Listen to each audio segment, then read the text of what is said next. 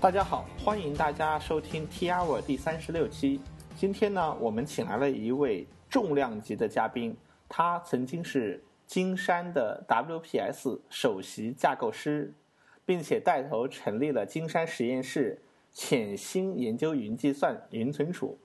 在经过一个短暂的百度搜索事业部的经历之后的话呢，他在创新院负责自主研发云存储产品。他现在的角色是七牛云存储的 CEO，他就是今天的嘉宾许世伟，许老大，许老大你好。啊，你好，嗯，大家好。嗯，徐老大非常高兴能够请到你来我们的 T R 做客。我们知道你是非常非常忙的人，然后能够遇到这样的机会非常的难得，非常不容易。啊，徐老大，在今天采访你之前呢，我做了一点点功课。呃，我在 CSD 上读到了一篇叫做《盛大创新院》啊，徐世伟影响我一生的五个重要抉择的这篇文章。这里面呢，呃，谈到了你的五个重要选择：是高中还是中专？是看重比赛的过程还是结果？考研还是去工作？Google 还是金山实验室？何去何从？去盛大创新院？这其中呢，我们看出，呃，在你过去的这个呃从业生涯中的话呢，嗯，你做了很多很多的选择，但是好像越是早期的选择，往往对一个人的影响越是重大。最你对于徐老大来说的话呢，我们可以看出这五个选择中，其中有三个选择是发生在你的求学阶段。那么，徐老大，我们今天的访谈，我想从你的学生时代开始。你是第一次什么时候接触计算机的？嗯，好的，我我其实从大概中高中的脑机课开始接触啊，但那个时候其实计算机的概念还很蛮很含糊，就是什么样概念？就是我第一第一我在那个当时。实际上碰到计算机的机会不多，整个高中我印象中也可能不超过十次。然后另外一方面呢，那个时候就是那个计算机一进去就是一个 basic 环境，所以实际上我当时对计算机的理解就是它就是一个 basic 环境。所以 我虽然是这样嘛，但是我觉得老机课我学的还是比较有趣的。有一次那个在同学家看到一一台 basic 的那个学习机。我就在上面写了一个时钟程序，其实很简单，就是把整个屏幕清屏，然后用空的 for 循环，然后休眠一段时间，然后再改自变量，看起来像一个时钟那个样子。所以从严格来说的话，我应该说是大学时期开始接触 DOS 系统以后，才有操作系统啊，有编程语言这个概念，才才有真正现代计算机的这个这个意识在里面，是这样。现在很多很多家里都有不止超过呃一台计算机，有的家里可能有两台、三台计算机。很多人的话呢，呃，尤其是现在的小孩子的话呢，很幸福，他们可以从可能很小的时候，几岁的小孩子就可以开始玩 iPad。我就我们就觉得现在这个环境特别好了。但是徐老大，你大学的时候是怎样的一个环境？我们那时候就是。应该说，啊，是我进印象中刚进大学的时候是八零三八六嘛，就是还是非常原始的一种那个状态啊。嗯，因为我在大学之前对计算机确实没什么概念，所以大学也没有报过计算机这样计算机系，就是也不知道是有计算机系这样的东西。我大学学的是物理学啊，是不是一个非常就是。呃，可能蛮多人认为计算机系的人才出来毕业找工作，找就是软件开发这样领域啊。但其实我我们那时代，我印象中我周围的就是，呃，就是毕业后的同事，其实绝大部分都不是计算机系的。而我我课内学的是 Fortune，而不是 C，嗯。但是我在 Fortune 的课，其实老师教了大概几堂之后，我就把整个 Fortune 书给自己看完了。然后呢，我们 Fortune 老师有个特点，他特别喜欢 C，然后他蛮推崇 C 的。所以在这样一个背景下的我，我就自己也学了 C。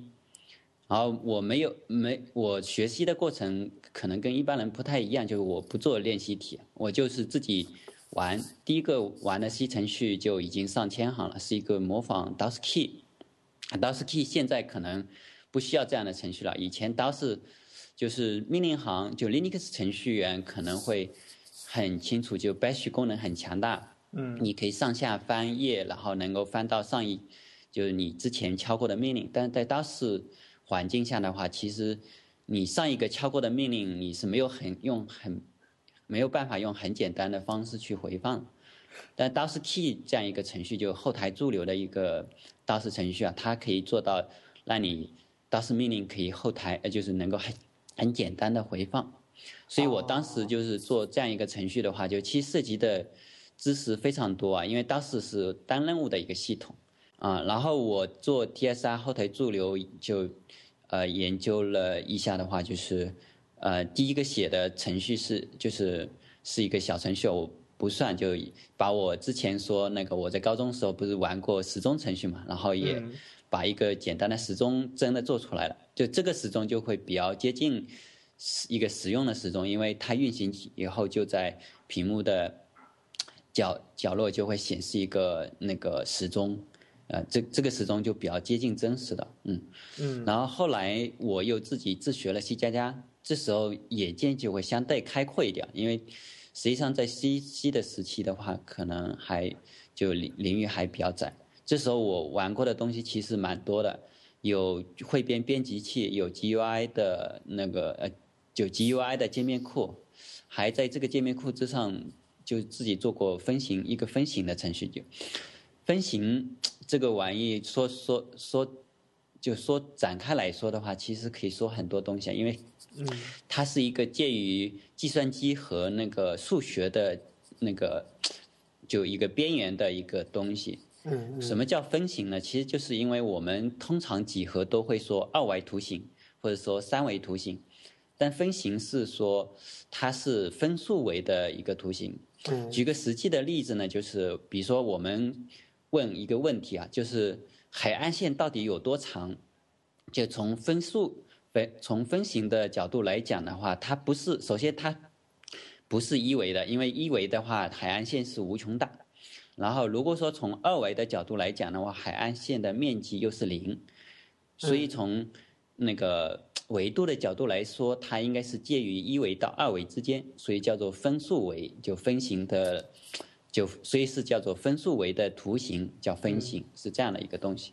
然后我当时对这个领域也挺着迷的，然后就把常见的分形系统，呃，分形系统其实蛮多的，有叫迭代函数系统 IFS，然后有 Julia 级，有什么 m o t o r 嗯，就呃蛮多的，就是还有 L 系统等等这些，嗯，当时都玩过，嗯，这样子，嗯。然后我非常难以想象，其实整个环境发生了变化。就大四的时候，我们可以看到，就是微软出了 Windows 九五，这是一个非常革命性的时那个阶段。然后相当于是我们就从当时程序员被变成了 Windows 程序员，啊，然后我后来又在那个 Windows 下的话，也做了整个界面库啊、分型库，就完把它重新再又重新做了一遍。然后我毕业论文就是一个 Windows 平台的一个 GUI 界面库，是这样的，嗯。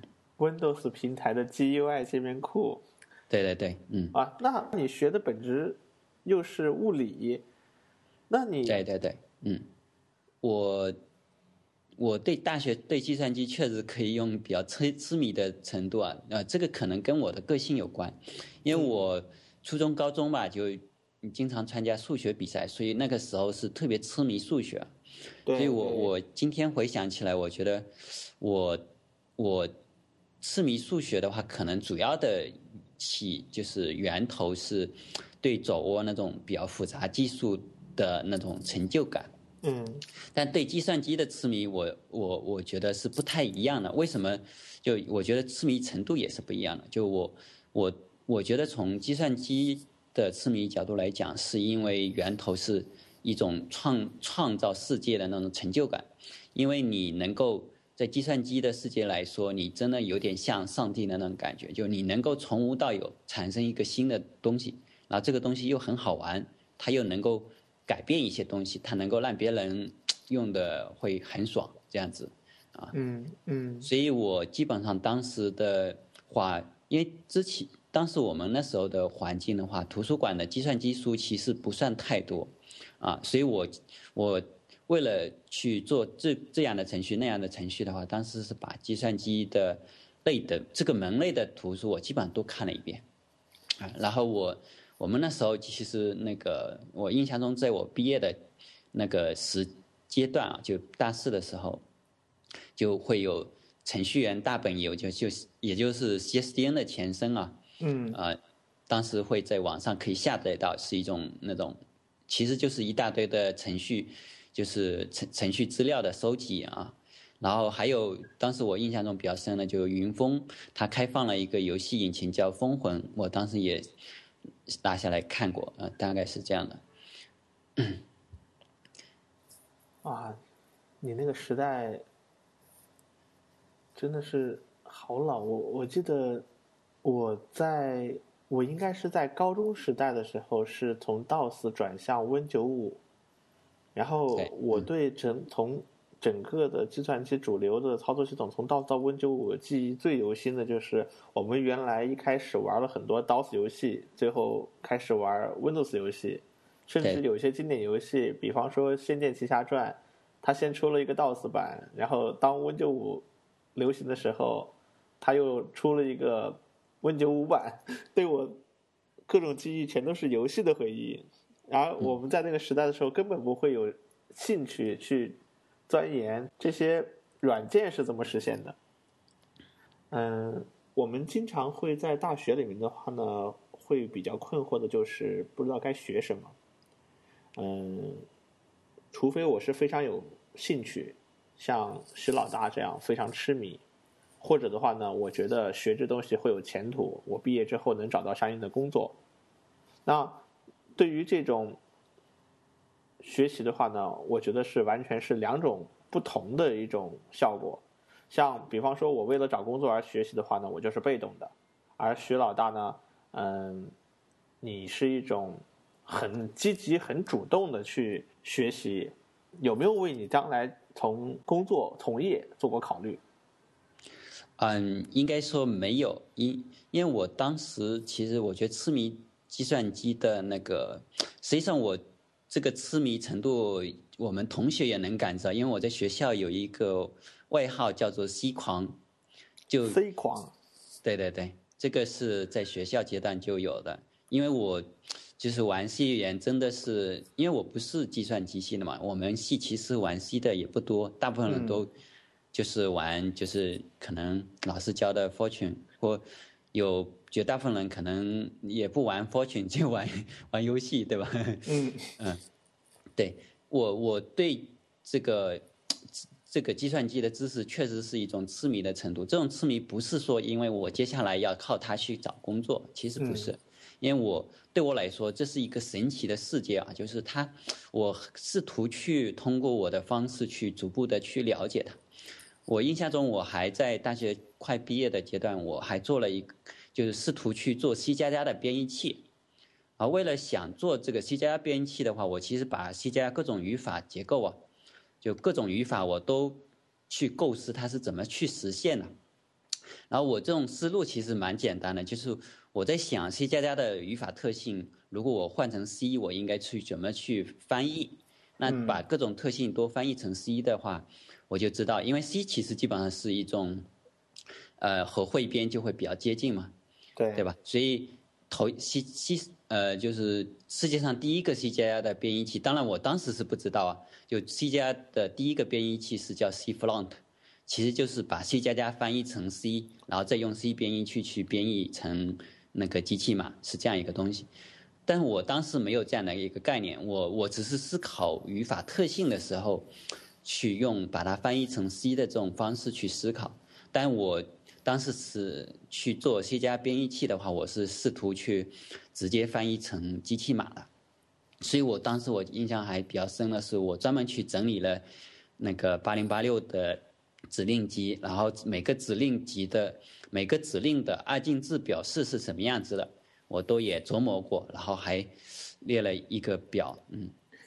所以我当时实际上是很想把 C 加编译器去去能够自己完成，但这个项目最后是没有完成，因为它规划实际上是比较大，然后我最后因为去考研，呃，不是不是，因为要准备考研也是一个因素啊，然后另外一个就是我应聘金山成功之后就去实习了，然后所以整个项目的话最后中断了，但是这个过程我觉得是非常有趣的，嗯。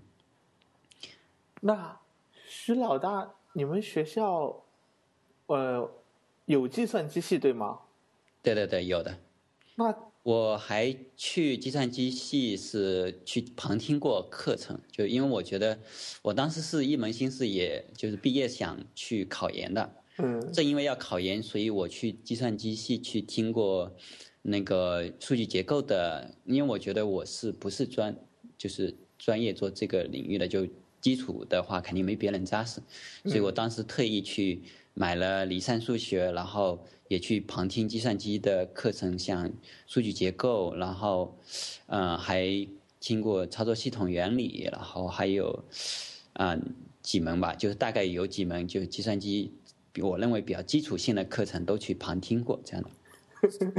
有没有机会跟那些计算机系的学生啊当面讨教或者 PK 一下呢？啊，没有 PK，但是我交过作业。然后呢，有没有人，呃，有没有人去批改你的作业？发现哎，嗯，我不知道，我不知道后果，因为我没有去拿会老师批改的结果。呃，嗯，徐老大在学校的时候的话呢，你，嗯，你做了很多东西。比方说，你前面给我们讲的做一个 DOS-K 的一个 DOS 主流程序，你还做过 GUI 程序，而且的话，你你对计算机非常有兴趣，想要去考你的考研方向是不是也是也是从你的物理专业走向计算机专业？对对对，是的。然后呢，但是后来你又选择去工作，我很想知道啊，你在学校里面的话呢，学的这些东西。呃，做的这些项目，做的这些有趣的东西，有没有帮助你在后面的工作中带来一些机会？嗯，我找工作的过程中，我觉得其实也是因为我前面沉淀的这些东西啊，因为我我为什么从考研转到那个呃最后去金山，实际上这个过程在那个 CSDN 的那个五个选择里面，其中之一就是谈这一个，嗯，就。原因是蛮简单的，就是因为我当时一门心思想考研，考计算机系的那个研究生。嗯。然后，当时啊，我们的班长跟我是同宿舍的，然后他当时说金山过来我们学校招聘，然后觉得我特别适合嘛，然后就建议我去应聘一下。然后我我我说的话就我我我想考研，那么这个事情看起来跟我没关系。啊，他对我说了一句话，让我很印象很深刻。有他，他说他这样说的，说，嗯，如果你考任何一门其他的系的那个研究生，他都觉得支持，但计算机的话，他觉得还不如直接去工作。就我当时愣了一下，就反思他这句话，我觉得讲的特别有道理。因为我其实也接触过蛮多研究生的，因为因为我跟比我高一高一些的那个。物理系也好，就其他系的学生也有一些接触啊。就我觉得他们确实是和工作没什么太大的区别，因为就是给导师去做各种各样的项目。所以我当时愣了一下，以后就觉得确实，就从计算机系的，因为我对计算机的话有一个概念啊，就是我一直对，嗯，就是我后面的学生就讲的比较多了。那我觉得计算机是一个实践科学。它不是一个非常传统意义上的学术性很强的一个科学，它实际上是一个实践性的科学。所以我认，就是那天我就想了以后，我就觉得他的话很有道理。那么我我就立刻就去就就放弃考研了，就就就放弃考研，就去应聘了。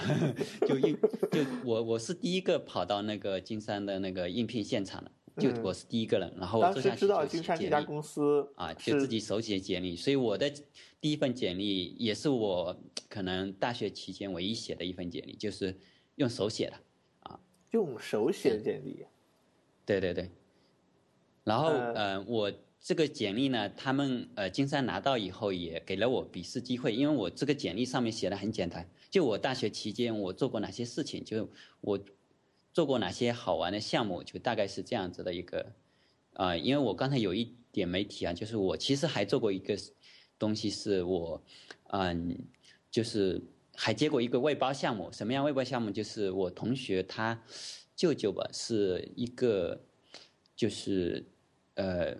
发电站的，然后这个发电站需要有一个就是就收那个电费的系统。这收电费的系统，它涉及的概领域其实蛮多的。首先要和一个 SIM 卡去充值啊，等等这些，需要还还要做那个串口的呃编程。然后另外呢，它是一个键可视化的那个管理的界面，所以我用那个叫做 Turbo Vision，就也是 DOS 下的一个 DOS 下的一个。呃，TUI 库啊，就是文本的 UI 的一个库，实际上是那个 Turbo C 加加自带的，这个蛮多人可能也也有印象。然后，另外呢，他还要去操作那个呃计算机的并口，因为要控制打印机去打印那个，比如说消费的历史啊，然后等等这些，反正嗯，玩过的东西蛮多的，我把它全部一过脑就写在那个写在那个简历上，所以。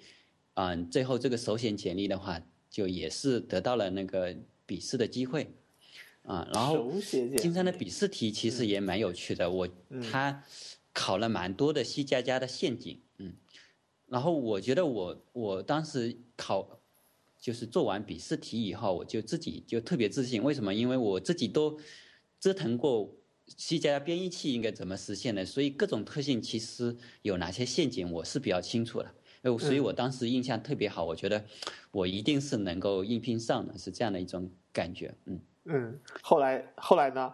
后来有没有？嗯，中间有一些小插曲啊，就是我的简历呃上面没有留电话，因为我没有自己的电话嘛，对吧？当时可能有一个电话，就有一台手提还是比较奢侈的啊。然后宿舍的那个呃宿舍的电话，其实我也没打过。从就我大学期间没有打过电话，我跟就是比如说高中同学交流都是通过邮件，就而且这个邮件不是电子邮件，是不是电子邮件是那个手写邮件贴邮票那种。对，嗯，啊，所以当时有个小插曲，我没留电话，嗯，所以金山就没法联系我了嘛，所以他啊通知我说就是面试，因为他有还有个面试嘛，面试。实际上是没有通知到我的，他们就人就走了。然后后来那个系里就他们通知是通知到系里的那个领导，就呃因为我是物理系，他是知道的，所以通知到我们系。然后后来过了大概呃一两呃可能两周左右吧，就系里才通知我说那个金山有个面试，忘了当时忘了告诉我了啊。然后我我后来就打电话给金山，然后。前台吧，然后让他去转告这个事情。嗯嗯。然后，嗯，前台当时是说那个这个招聘已经结束了，你没有机会了，这样的一个，这样一一个话的。然后我当时就说了这样一句，就是说，我名字叫做许世伟，然后你就跟那个招聘的人说一下，看看有没有印象。如果有没有印象就算了，有印象的话就就就就看看有没有就给我那个。面试的机会啊，嗯，然后后来他们就打那个面试的人就打电话给我了，然后就打到我们系里，呃，就是我们宿舍的电话，然后聊完以后就被录取了，大概是这样。啊，其实我对我对你这个手写简历这件事儿啊，我特别有有兴趣，因为现在大家做简历都是拿那个在线工具生成简历，或者是。用一个 Word 找一个模板去填简历，然后我们经常能够把简历做得非常的漂亮，但是我们很难在简历的这个经验里面，或者是你在你的这个做过的这些呃内容上面能有很多的东西，所以只有想办法把简历做的尽可能的光鲜一点，看起来好像。格式很工整，字体很漂亮，照片很生动，甚至还可以美化。但是石老大，你的简历居然是手写的，你保证你没写过错别字吗？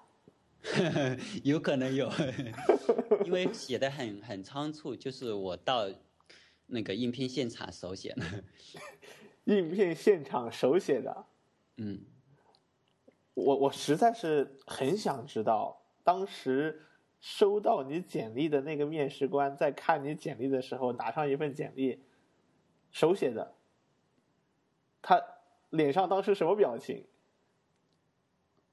嗯，其实我也挺想知道他什么表情。不过，嗯，其实我交上去的时候，他不知道，因为他是金山招聘的流程是这样的，就是他整体做一个宣讲，就是给大家一个印象，金山是什么样的一个公司，然后会说那个感兴趣的去投简历，然后把简历放到一个他们指定的位置，然后他们会回去去筛检。筛筛选简历啊，然后再去是不是通知大家去？是不是筛选的时候从中间啪抽出一半，说运气不好的我们不要？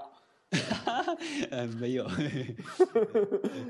呃，他们呃，他们当时的流程是先收收集简历，然后去挑简历，然后通知大家，就是他觉得比较不错的简历去面试，呃，去笔试。嗯。啊，笔试完了以后再通知，就是笔试结果比较好的去面试，这样子的。嗯，这样的一个流程。嗯，啊，那徐老大，如果今天你要招聘的话，你收到了好多简历，其中有一份简历是手写的，你会不会为这个应聘者特别的给予一点关注？嗯，这有可能。呃，毕竟我自己是这样一个背景过来的，所以至少是会觉得这个是个蛮有趣的一个一个简历。嗯嗯。到目前为止的话呢，我收的我们得到了第一个启示，就是如果你要去找工作的话，大家都是拿电脑做的简历，哎，你自己手写一个简历，可能机会更大哦。那最终这个帮助你大学时代只投了一份简历，而且这份简历还是手写的，然后就进入到了金山公司，那。你后面的话呢，有很长的这么多年的这个职业经历中的话，我不知道你会来会会有多少份简历，但是我相信你的第一份简历对你来说会很有价值，还保留着吗？嗯，我们其实我到那个，因为我跟金山来往的过程其实还是蛮多的，我呃还给金山手写过一封信啊，当然也是也是纸纸质的，然后。后来我工作之后，我们当时的领导叫沈家正嘛，啊，他特别的那个亲亲和啊，就大家都叫叫他沈老师啊。沈老师当时还拿着我所有加入前的那个资料，还有那个来往的信件，就给我看的。当时啊，聊起来，他说这个是呃 金山要保留的档案。啊，徐老大啊，作为一个过来人啊。你在 IT 行业也有十多年摸爬滚打的老兵了，那能不能从你的角度，结合你的经历，给现在就是还在学习计算机的人，或者是刚刚开始走上这条路的人，尤其是早期者，给他们一点建议？嗯，实际上我给过很多人建议啊，因为我我接触的新人其实蛮多的，呃，包括我甚至。呃，手把手的教过两个、五、三三个吧，呃，完全不懂计算机的人去让他最终从事计算机行业啊。然后，所以我我其实对这些新人最想说的一句话，实际上是，呃，我觉得我也是以行动证明了这一个观点，就是态度决定一切。因为我蛮多人问我，他对他那个职业规划就觉得。应该是往管理方向好呢，还是往技术方向好呢？对就问我有什么样的建议。其实我我的答复通常是说，实际上找到自己擅长的领域就行，你不用管说技术好还是管理好，这没有什么是更好的。实际上做自己喜欢的事情才是最好的，然后用最负责的方式去做好，这样子的话，自己的职业生涯才有前途。因为真的，最终决定一个人的高度的话，绝对是他的态度，而不是说他做的职业规划是技术方向，还是说我是美工，还是什么。实际上，我在金山见证过一个美工，最后成长为一个公司的总经理的。他很，他其实挺有名，是实际上是以前金山词霸的总经理叫做黎万强，然后现在小米的一个也是创始人之一，这个蛮多人都知道他的。他其实是美工出身，所以我觉得真的你做什么真的不重要，最重要的是你是怎么做这个事情的。因为我我自己的一个观点就是，我从来没有认为我是给金山打工，我实际上是给自己打工，我是这么认为认为的，因为我做的事情是自己喜欢做的事情。啊，我做的事情的结果也是给自己的，而不是给金山的，对吧？所以我是这样一种观观点。啊，我最想说的其实也是这样的一个观点给那个新人。好，谢谢徐老大，谢谢老大。加入金山之后的话呢，我们都知道，嗯，金山有一款非常有名的一款产品叫金山 WPS，然后呢，徐老大呢又是金山 WPS 的首席架构师。嗯，能不能给我们讲一讲，在金山做 WPS 做了多少年？怎是怎样的一段经历？嗯，大概做了六年吧。六年。总共做了大版本有三个，小版本其实还有一些。就是大版本来讲，就是第一个叫做打打 PS Office，其实是打 PS Office 二零零一吧。因为什么叫？打 PS Office 不带版本号，是因为在这在此之前，，WPS 是一个自处理软件，就是是只有只有一个自处理。对。但到二零零一之后，它为什么叫 Office 了呢？就是因为它变成了带电子表格，然后带演示，然后还带电子邮件。嗯。后来呢，就是在二零零二，就是把电子邮件又砍掉了，就只剩下三个模块，到现在也一直都是三个模块。嗯。然后。最后一个版本大版本是叫 WPS Office 二零零五啊，然后为什么是中间有个跳跃呢？就因为是从二零零二年的话，我们决定完全重写，就是从零开始做，做做做了三年，一个软件做了三年，在现在来说是比较不可想象的，但是我当时确实是一个比较大的一个版本，还做了三年才做完，然后。整个经历的话，我觉得是一个比较痛苦的探索，痛苦的探索。嗯嗯，为什么说它是一个探索呢？因为技术上确实，Office 是非常复杂的一个软件。你想想，一个一个软件需要做三年，这是多大的一个东西啊？嗯，我想，我觉得它可以和操作系统来类比，而且它操作系统可能跟它研发的周期可能是差不多。啊，需要从探索的角度来讲，为什么它是一个探索呢？是因为我们产品方向上需要探索，因为实际上在我们之前有一个东西叫做微软的 Office，对吧？对对对。啊，是比较先进、有先进性的啊，所以呃，打 PS 其实直到二零零五做完之后，其实都做的还是比较顺利，因为它都是在 follow，就是跟着微软走，啊。当然，这个过程也是有个变化的。就打 PS Office 二零零一的时候，我们其实并没有主打说和微软的 Office 兼容这样一个概念，因为当时在兼容这个概念上，实际上认知是不强烈的。就是为什么要兼容微软，这个是呃没有去思考这个问题。实际上是我们在做二零零二之开始才把。兼容微软的 Office，因为大家都知道 Office 会产生文档，然后文档会有文档格式。嗯。当时打 PS 的格式是不兼容微软的，然后，那么这时候实际上会影响打 PS 的普及，所以在二零零二年的时候，我们把格式兼容作为最重要的一个任务。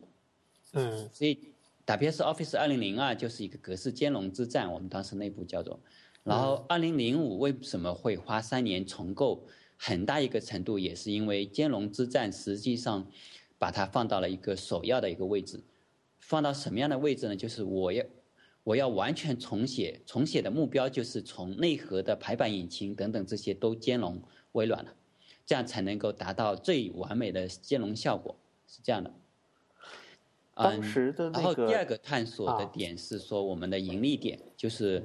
我怎么样子才能够赚钱？因为软件真的是中国软件业是比较悲哀的。就大家可以看到，今天整个互联网产业起来，其实不是软件业起来，而是互联网服务起来。对。做软件公司实际上死掉的蛮多的，金山算是活下来的比较不错的，能活下来啊。所以为什么我们说是一个探痛苦的探索之旅？就是我为什么在二零零五之后就再也不做 Office 了，而是探索说我们到底做什么？实际上是因为整个思维上实际上是比较挑战的，在国内做软件面临的盗版效是真的是非常非常让人郁闷的一件事情，因为它不赚钱，它意味着软件是没办法赚钱，是这样。啊。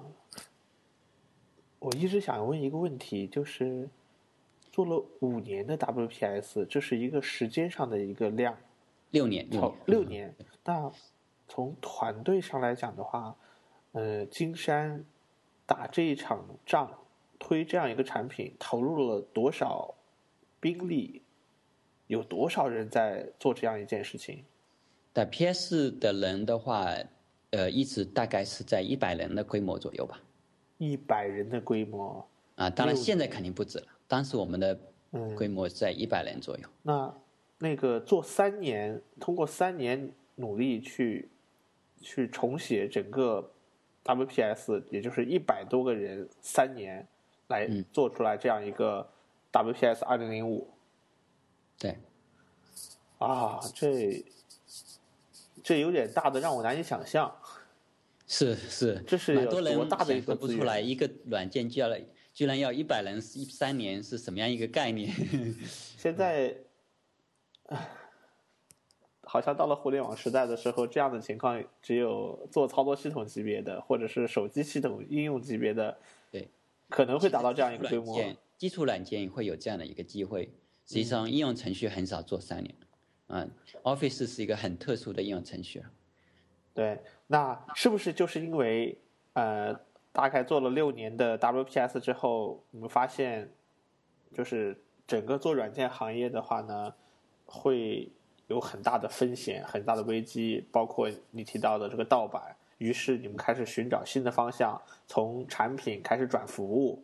于是，你后来主导成立了金山实验室，然后开始研究云存储了。啊，是的，嗯，实际上刚开始，我们从零六年开始啊，就成立了一个叫做打 PS Online。为什么叫 Online？就是要让打 PS 在线化，就是变成一个服务化的一个东西。这是一个探索。然后，嗯，整个打 PS Online 的探索，我个人认为，从总体上来讲是比较失败的。然后我我的话在 online 里面参与的不是很多，因为我我听各种各样的产品方向，嗯，我是一个首先我是一个技术人员，但是我我觉得我是有就是有一点产品特质的一个技术人员。为什么这样讲呢？因为我我印象比较深，就是我加入金山以后，我除了玩技术之外，我逛的最多的一个地方是打 PS 的论坛，也就是。用户在上面抱怨我们产品的一个地方，实际上很少技术人员会主动去一个用户的一个抱怨的地方去看用户到底抱怨什么。我觉得这是很多人可能会认为是产品人员去去需要去了解的一个事情。真的呀？嗯，然后我我其实是在打 PS Online 的探索过程中，我是比较就是喜欢去考虑说这些方向到底靠不不靠谱。然后我的判断是绝大部分都是不靠谱的，所以我当时在玩什么呢？就有点不务正业。我在玩搜索引擎，因为当时 Google 起来了，然后 Google 变成了一个非常让人就是从就是敬仰的一个公司啊。对对对，蛮多人都非常喜欢 Google 的这种文化，呃，啊，非常极客的一种文化。这个可能今天七牛也是有一点受这种极客影。文化影响，嗯，所以我当时在玩搜索引擎，就是因为觉得这个东西蛮有意思的，嗯，然后做搜索引擎的过程中，我发现要去爬网页嘛，对吧？然后首先要做一个蜘蛛，然后做完蜘蛛的话，蜘蛛要爬下来的网页要存下来，所以要存储，所以我是这么接触到存储的。然后最后发现，就是在玩存储的时候，发现这个方向就其实水特别深。因为整个搜索引擎其实也是非常庞大的一个系统，不会比 Office 要小，其实绝对比 Office 大的一个东西啊。然后它里面包含很多东西，蜘蛛，然后存储系统，然后搜呃检索系统，对吧？等等，然后排呃排名系统等等，非常多的一个东西。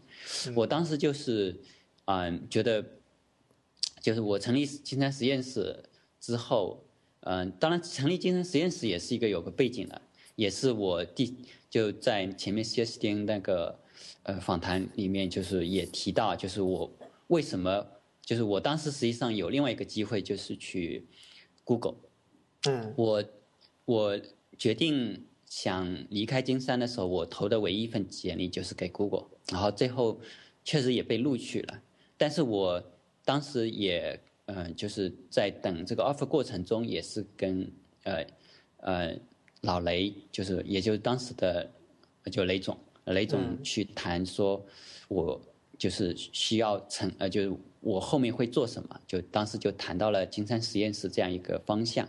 嗯啊，当时我跟呃跟雷总谈的时候是没有提说我要做具体做什么，但是这是一个前沿研究性质的一个机构，就会可能会花百分之二十的时间给员工去啊、去研究自己的觉得比较不错的东西啊，嗯。这些思想都是受 Google 影响的，嗯，然后百分之八十的时间会做我们认为值得研究的方向，这样子的，啊，然后最后呃雷总是同意了，嗯，雷雷总是同意了，然后所以我最后就会纠结说我到底去 Google 还是说我留在金山做金山实验室，那我最后的选择是大家都很清楚，就我最后选择了做金山实验室啊，啊，然后我啊我终于知道实验室金山实验室的成立了，目啊，的对对对，就这样成立了。然后我觉得呃，研究的方向就是云存储。我的这么理解吗为什么呢？因为我们前面在实验室之前研究搜索的过程中，我发现就存储是一个非常有技术门槛的一个方向。嗯，它是个非常值得深入投入的一个方向。为什么？因为首先这个方向，我当时当然没有非常明确的说方商业模式是怎么样，但是我觉得这样一个方向是一个非常值得去研究、去去商业化的一个方向。嗯，最后我在金山实验室才呃，也就是整个金山实验室可能就一年的左右，最后我也最后就离开了。但这一年的结果，我最后的判断是我存储终于入门了，我只是入门。实际上存储啊、一年能得到的结论是很少的，其实啊，当时整个存储方向也非常的前沿啊，因为 Hadoop 也才零点，我印象中，我我我们呃看那个 GFS 的 paper 啊，Google Google 的云存储的一个呃公开的论文呢、嗯。然后，嗯，能参考的资料特别少，能看到的也就是 Hadoop 是零点二 G，我应该说是非常早期的一个版本。我们最早是试图用 Hadoop 去搭建初步的一个存储系统，最后发现那时候的 Hadoop 非常不靠谱。我们提了一个 patch，但是 patch 是提不进去的。最后我们选择的不是用 Hadoop，而是用另外一个我们觉得相对简单但是比较成熟的东西，叫做 GlastFS 这样子的。嗯啊，我好像有点印象这个东西嗯，啊，在金山在金山的时候就开始发现了存储这件事儿，它很重要，但是它值得投入，而且还真的不容易。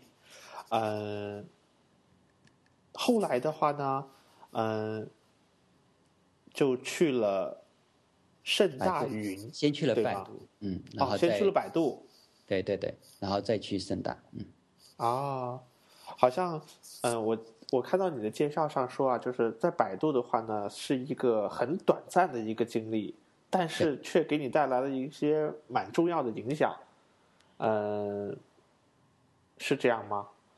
增长了见识，交了朋友，嗯，在百度的话，我觉得最主要的一个，因为我在百度实际上很短，才三个月，也就是试用期，最后就就离职了，啊，然后，嗯，我觉得在百度还是学到蛮多东西的。就首先是一个和金山完全不同的文化，因为百度我的我最大的印象是，我觉得他他们公司就是比金山有非常完善的机制啊。这个机制主要是软件工程上的，就是会员工更像螺丝钉一些。金山的话，员工的自主权更更强一点，就是你能够做你想做的事情，然后你要你的责任心需要更大一点，因为就是上司安排的任务会相对含糊一点。不像百度的话，会会有非常明确的一种结结结构性，然后他们也会有非常明确的 KPI 的考核的方式。金山，呃，很长一段时间没有什么 KPI 这个概念，嗯，我听这些都是我学到的一些东西啊。我听啊，下来然后好像当然也见识了一下百度的存储的系统，因为、嗯呃，就是毕竟一个网页库，然后一个 spy 就是爬虫是什么样子的？因为对我来说，毕竟在金山玩的搜索引擎是非常的初级的，对吧？嗯是非常原始的。呃，百度是一个在搜索引擎在国内做到第一的一个公司，嗯哎，所以学到的东西都是啊呃这样一些方面的东西啊。啊、大概应该是在零七年、零八年的样子。对，零八年底吧，零八08年年底嗯，九月份到十二月份这样子。而且那个时候，我我刚才听你分析，就是从金山去百去百度，我听下来，百度之于金山更像是互联网公司之于一个相对传统的公司，而那个时候，零八年、零七年正是互联网热潮，零八年好像是开始出现一些比较大的泡沫的时候。嗯，其实零八年百度已经很成功了，所以啊我去百度实际上主要还是了解一下一个互联网公司到底是什么样子的。因为金山实际上不能算是一个非常彻底的互联网公司，它是一个软件软件公司。嗯，但是徐老大内心深处在离开金山，在金山的时候就已经打定了要去追寻存储之路，对对，所以短暂的百这这是度之后我去盛大的一个很重要的原因。就去了盛大。嗯。因为盛大创新院它的一个呃，当时宣就是我觉得最吸引我的一点啊，就是他能够就是公司内创业，然后能够做自己想做的事情，这是创新院的一个很重要的一个宣传点，也是我打动我的一点。嗯，嗯，我觉得在创新院的时候的话呢，嗯，你们在开始做云存储这件事的话，你们是开始做自主云存储，自主，研发，自主研发的云存储。对，对，然后也有做了好多年，对，两年半。嗯，嗯，然后呢就嗯离开盛大，然后呢创立了成立七牛。对，嗯，啊、我我在跟徐老大之前，我们刚开始接触的时候啊，嗯、徐老大就给我讲过，说就是你们在很多地方去讲你们七牛的技术，讲七牛的产品，但是你们会尽量的避免不去谈七牛这家公司。我印象最深的是，嗯、七牛一开始你们是不是做了一个网盘的产品？而且徐老大，你还给我讲过，你们曾经把网盘重写过三遍。嗯，对的。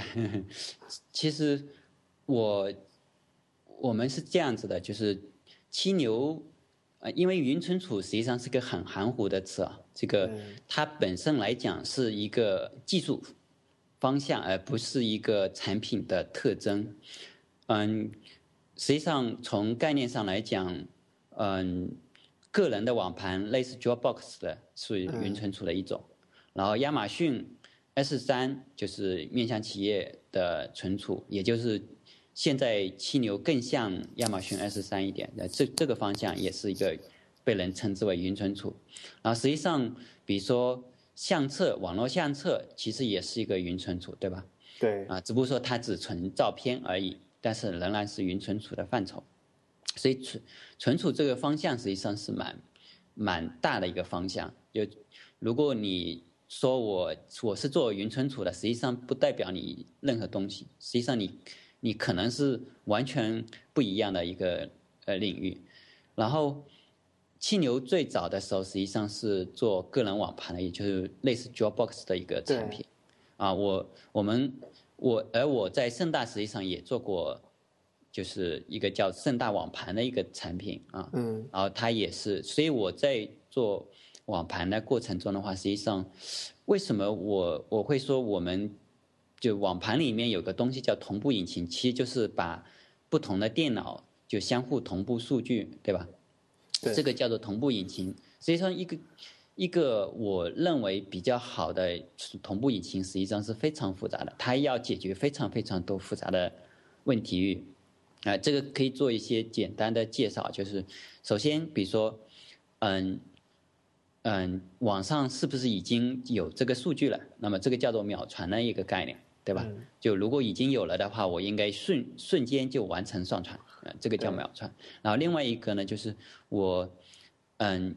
本地把文件改名，或者是说目录从一个地方移到另外一个地方，嗯，等等这些这些操作，实际上，嗯，对用户来说是非常简单的，对，但对网盘来说其实不简单。绝大部分网网盘其实都没不是做的不是特别好。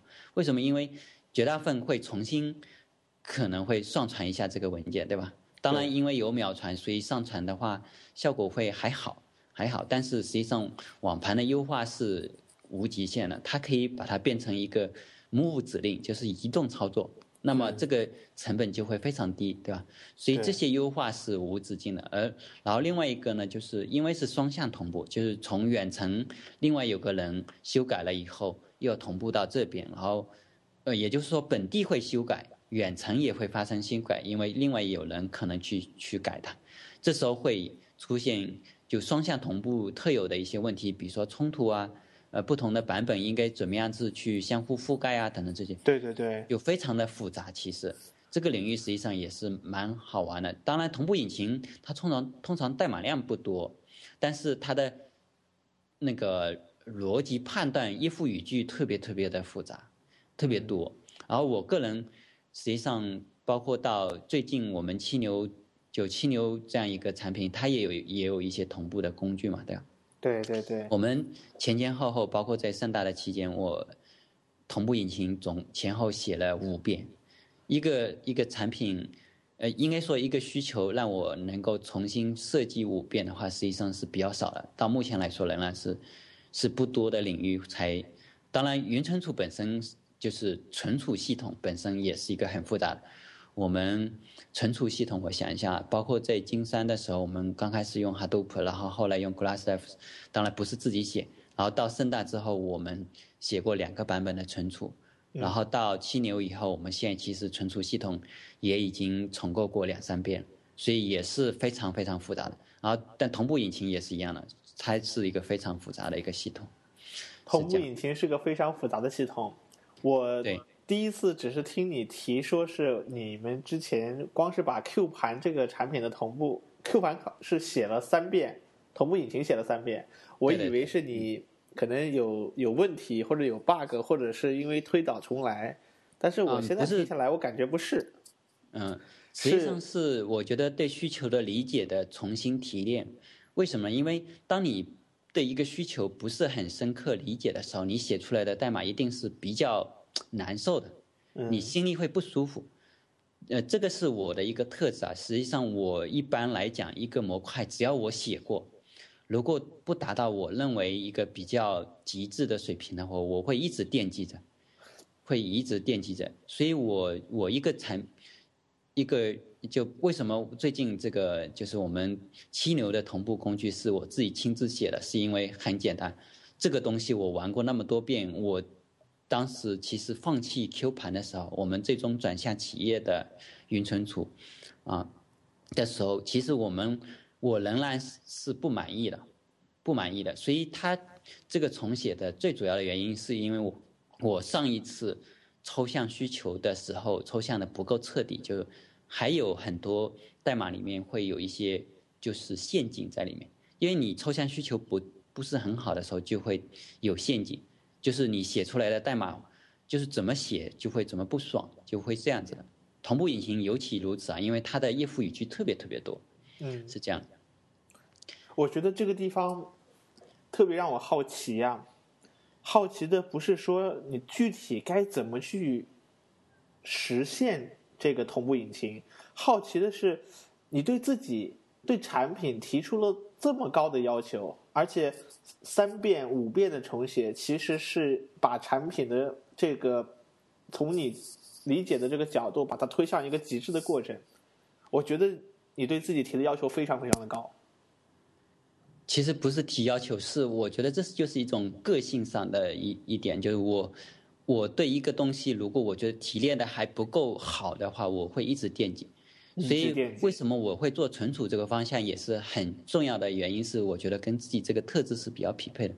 因为存储系统，如果你没有一种追求极致的文化，那种那种特质在里面，其实存储系统啊、完成一个很粗陋的存储系统，实际上是比较容易的。呃，但是你要做到一个极致的存储系统是非常非常不容易的。我认为穷我一生可能都没办法完全说达到我认为理想的极致的水平啊，是这样子的。他可玩的东西特别特别多。那哎，那那那徐老大，如果我是你，如果当我发现一件事情，穷我一生的精力，可能都很难达到一个让我自己满意的程度，那不是一件人生很消极、很悲观的一件事情吗？没有啊，我觉得这才是有意义的事情。就像我在那个就是影响我一生的五个重大选择里面，其实我说过一个观点，就是做做存储，我认为会我花一辈子，就是会是会是我一辈子的事业。就原因很简单，就是因为我觉得一个有挑战的东西，能够让我去玩一辈子的东西，是一个非常好玩的一个东西，是这样子的，而不是说是一个非常消极的东西，因为它代表了是一种技术先进性。因为我觉得我们要达到，呃，国内第一是非常，我觉得是有有指日可待的，因为这个这个方向首先是很少人玩，第二，愿意像我这样去玩的人其实也比较少的，啊，我觉得甚至达到全球领先，也是我觉得也是可以期待的，不是说不可能。呃，大家虽然可能觉得亚马逊很神奇的一个公司，但是我并不觉得是不可超越的。为什么？因为我，呃，我们招聘过亚马逊的人就是何刚嘛，对吧？嗯嗯所以我们也是知道亚马逊是怎么玩存储的，我也是知道他们当前的状态大概是在什么样一个水准啊、嗯。所以我觉得实际上存储我们要玩到全球是第一的可能性是有的。啊，当然我不想，我不想现在吹牛说我们现在已经是全球第一，这没有意思。但我觉得这个其实就是一个好玩的东西，因为我哪怕做到全球第一，我仍然是有可以玩的啊。这样的技术才是呃我值得我去投入的一个技术，这是我自己的一个特质，是决定了是这样子的。嗯，哇，我很我我真的很佩服这一点，我真的很佩服这一点。呃，是不愧是徐老大，真是把全球第一作为自己的一个理想去奋斗的目标去追求。啊、没有，我认为全球第一不是我的理想，我的理想是不断的超越之前我能够达到的那个水平。好吧，银河系第一。嗯，啊、我们大多数人啊，可能包括我们 T R 的听众啊，可能很多人的话呢，都是存储的用户。他从存储技术层面讲的话，都是门外汉。呃，你们是存储的这个从业者，然后内部人士，我们总是外行看热闹，内行看门道。在当下，这么多的公司全部都在热炒云计算、云存储这样一个概念。那么，我们也知道这个东西本身，像你说的，它并不简单，要穷尽一生的精力。那能不能给我们讲一讲，做这样一件事最难、最挑战的到底是什么？嗯，OK，这个我很乐意分享，因为我跟很多人，因为初听我这样一讲的话，就是会觉得蛮奇怪的，存储真的这么难吗？好像没那么难，对吧？蛮多人都有这样的一个感觉的。像亚马逊就是把 PC 机大量的 PC 机把它做的一起就好了，对吧？对啊。嗯，其实没没那么简单。嗯，我我先说一下存储到底是什么，因为蛮多人对存储的那个概念也是蛮。蛮就是陌生的，虽然存储实际上是一个比较常见的一个东西，嗯嗯，从最原生的存储的概念，其实大家是非常熟悉的，其实就是嗯内存对吧？硬盘，嗯 CPU 的继承器，这些都是存储对吧？放放数据的地方，能放数据的地方就存储，所以这个概念实际上是嗯蛮基础的。嗯，然后它和那个和计算这个概念通常会被大家去并列的提，就存储和计算，对吧？对。呃，计算呃的概念最原始就和 CPU 相关的，就 CPU 是负责计算的。那实际上计算和存储是嗯现在计算机的两个最基础的东西。实际上抽象的一个计算机的概念里面就是。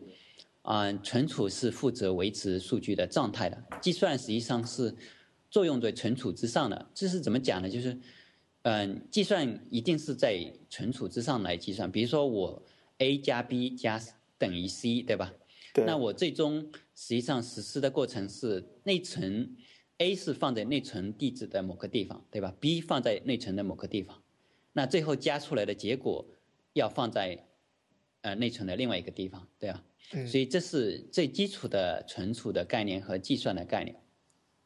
那存储为什么难呢？会很多人会觉得很奇怪，因为这是非常基础性的一个东西。是啊。那实际上存储难是从 CS 结构或者说 BS 结构，也就有服务器之后才产生的。为什么这么讲呢？因为服务器是在远程的，你对。对用户提供服务的用户是不感知不到服务器那边是什么样子的，物理上是什么样的，其实是感知不到的。他感知到的就是一个服务，对吧？就是一个远程的服务的概念。那所以服务器实际上和桌面程序不太一样的，就是服务器必须逻辑上是不当机的。也就是说，你这个服务器物理的服务器可能会当机啊，但是逻辑的这个服务是不能当的，对吧？嗯，一个。呃，尤其是到现在这样的一个状态的话，实际上服务器当机会被蛮多人会觉得是不可接受的一个事情。对呀，所以现在的用户对服务的品质越来越要求越来越高。那一个服务器不当机的服务器是怎么产生的？其实它的核心概念其实就是存储。为什么呢？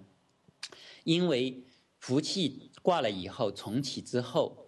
那它之前的状态到底存在哪里呢？对吧？存在哪里呢？那其实就是存储，因为存储是状态的维持者。对，也就是服务器当了以后，存储是不能当的。嗯，对吧？正因为如此，所以维持一个不当机的存储，其实，呃，不不当机的状态，也就存储是比较难的。这个比较难体现在就是，如果让每一个业务。就具体做互联网的具体各种各样的业务的时候，如果每一个业务系统都要考虑这个事情的话，实际上变成了非常麻烦的一件事情。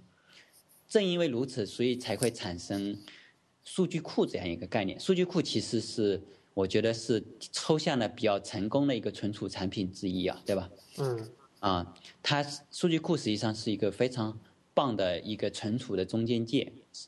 啊，这么理解，所以这样理解的话，其实大家就对存储的复杂性就有个概念了。因为大家都知道，数据库其实是不就是一种存储，就是一个存储，而且是一个不简单的存储，不简单。它也像 Office 一样，要花很长很长时间去写的一个东西，对吧？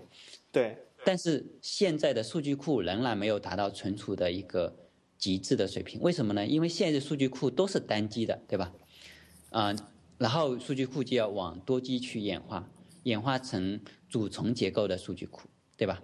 对。然后演化成嗯分布式的数据库，因为一台数据库可能存不下了，对吧？嗯。啊，所以数据库是一个呃第一个产生的存储中间件。但是现在我们七牛做的不是数据库啊，七牛做的是那个纯文件型的数据，呃，纯文件型的存储。这是什么概念？就是简单来讲，就是放你在文件系统里面能看到的东西，比如说图片、音频、视频啊。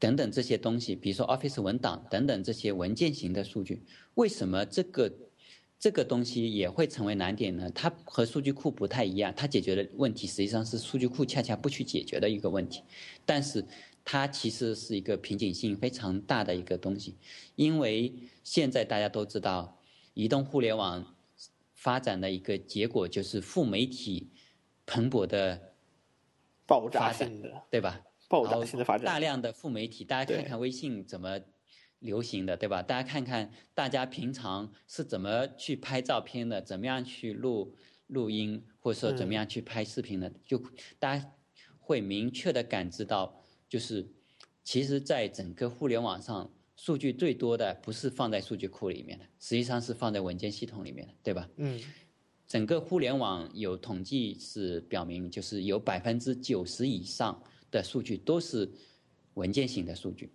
都是文件型的数据。那么这些数据肯定不会放在一台机器上的，因为一个相对成功一点的互联网公司就有几 TB 甚至是上 PB 的数据。对，那这些数据最终应该怎么存下来？它怎么保证数据不丢失？对吧？等等这些概念就会是存储的一个非常麻烦的一个问题。这个和计算是不一样的。计算其实要做横向的 scale，就是怎么样去提高伸缩，很简单，那就增加一台机器呗，对吧？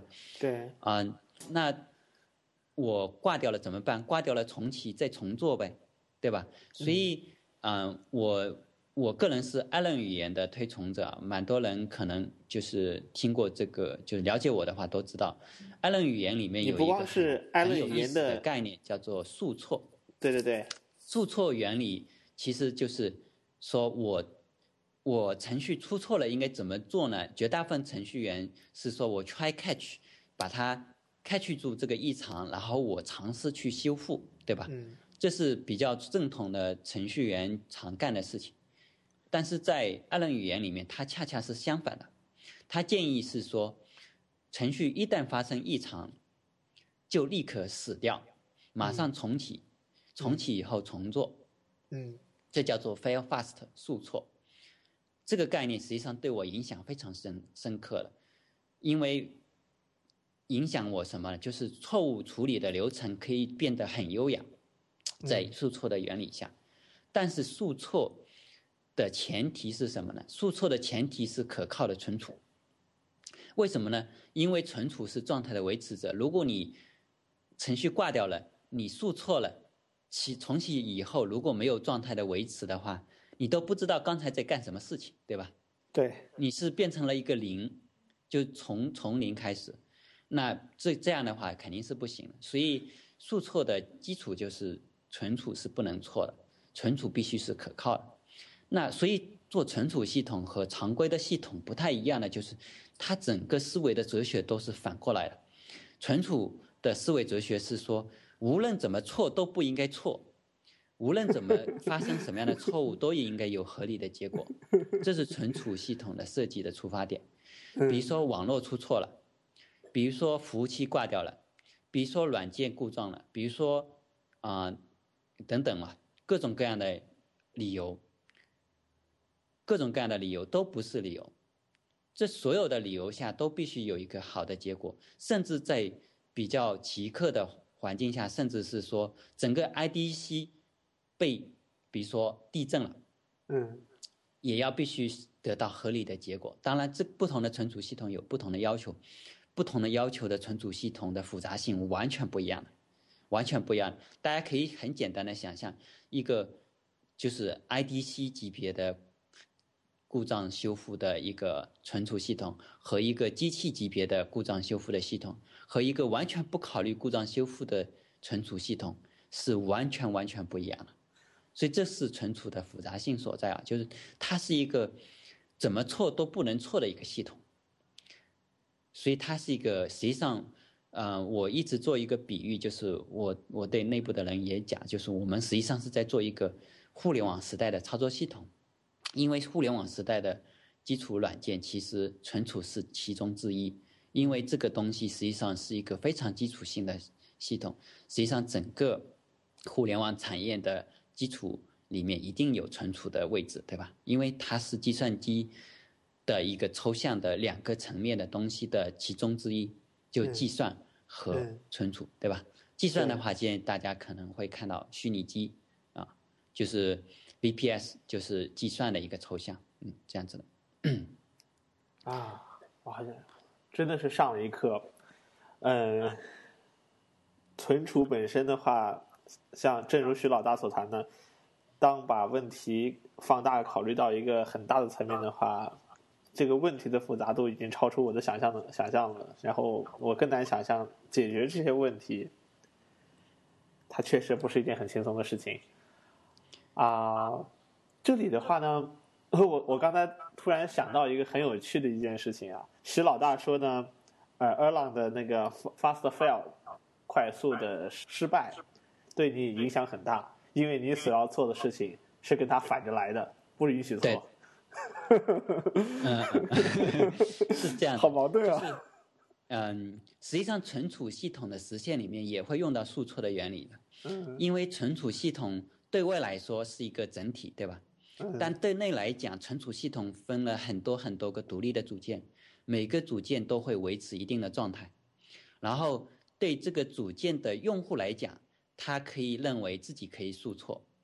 对吧？所以在存储系统里面，实现的过程中也要也可以用数错的原理的，啊，当然整整体的存储的设计就到了一个原子性的存储，它不依赖任何东西的那个存储，那个存储小小的子系统里面，它要考虑的东西特别多，但是它也不能把存储的所有问题都考虑全，因为在它之上还要更高层次的，比如说跨机器的呃故障修复啊。就不断的往外延伸，有不同层次的故障修复的要求，是这样的。嗯嗯嗯，获益良多，非常，呃，学到了很多的东西。嗯，徐老大，嗯，讲到存储，讲到七牛的话呢，跟七牛的平台架构的话呢，我还有另外一个关于 Go 语言。啊，可能今天的话，可能限于时间的话呢，我们暂且先不谈 Go 语言本身，因为我非常想在将来某一个时候呢，再去约徐老大，能够来给我们好好讲一讲 Go 语言这件事儿。但是，我想想想 Go 的另外一个问一件事情，就是我们经常在论坛上看到徐老大会跟很多人讨论这种呃语言相关的问题，Go 语言的问题。我们看到了微博上、论坛上有很多人呢是 Go 的质疑者，甚至反对者。而最近一段时间的话，我看到徐老大的一个微博上说：“呃，你不想再继续讨论 Go 语言了，累了，是累了吗？”是老大，嗯，其实不是累了，嗯嗯，确实谈到七牛，蛮多人都会和 Go 挂连挂起来。对这个是蛮自然的，因为七牛是国内第一家用 Go 的，就是完全服务端用 Go，甚至我们很多很多工具用 Go。实际上，我们能够用 Go 的写的程序，我们一般肯定会用 Go。嗯，所以我们实际上是啊，Go 的就作为可以认为是国内第一个吃螃蟹的，因为这么大的一个系统，甚至是在拿去蛮多，甚至我在。微博上看到有有一个就是啊人质疑说，七牛选择 Go 是错的，哪怕最终证明是对的，你也是错的。为什么？他这句话实际上有有一定的道理啊，因为在他看来的话，七牛选择 Go 太冒险了，对吧？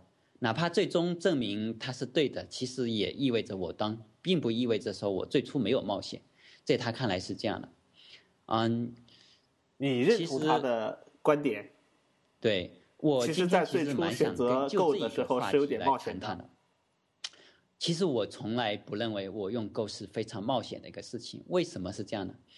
嗯，我先说说我个人的个性啊，其实我是非常不喜欢冒险的一个个性，这个其实从我小时候就能够体现出来。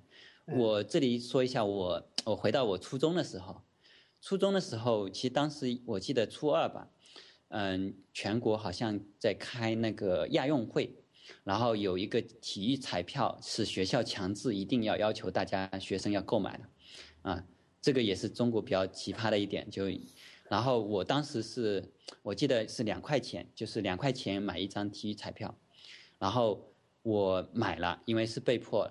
然后我当时蛮有意思的，我觉得运气比较好的就是我刮开那个体育彩票一看，我中了两块钱，也就是说我不赚不赔。从呃商业的角度来讲，我不赚不赔。然后当时那个卖彩票的那个人就就说：“哇，你运气挺不错的嘛，要要不重新买一注？”呃，我我就摇摇头，我坚决不买。所以我我个性来讲，其实是非常不喜欢冒险。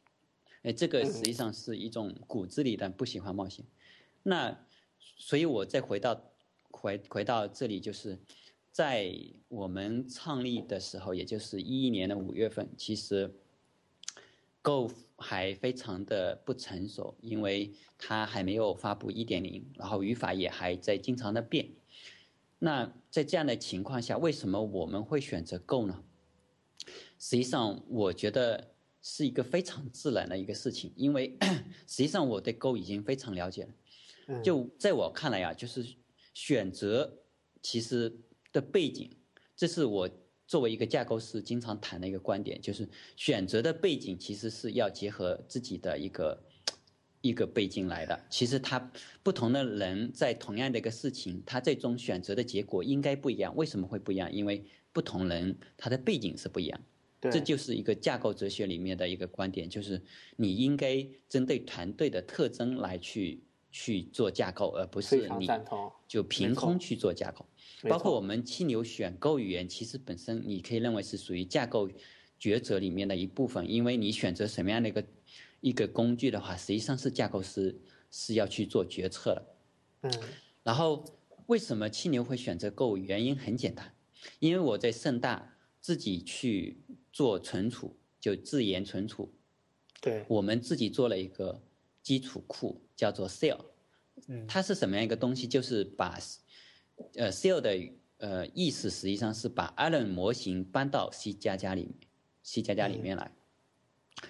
原因是因为我们我们团队其实是 C C 加加背景然后 Allen 语言我们自己实际上是实践过的，但不合适。嗯，所以我们最终还是选择 C 加加，这是非常正统的一个选择。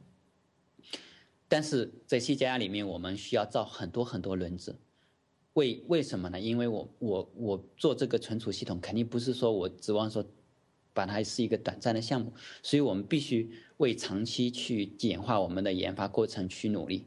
那我们做了这个系统以后，嗯。从今天来看的话，这个 C L 系统实际上是一个 Go 的雏形，它的网络模型不太像 Allen。虽然它最初是从 Allen 演化的，但是我最后认为 Allen 的模型是有缺陷的，有一定的缺陷。这个我最近演演讲也提到过这个，然后我对它做了个修修正。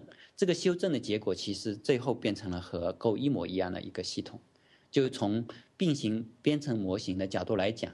Cell 库和 Go 是完全不同，呃，完全是一致的，没有不同。嗯，所以从为什么就是啊，我们选择 Go 的话，我我其实原因是非常非常简单的，因为我们创业的过程中，我们认为我们不应该造轮子，我们应该更轻嘛，对吧？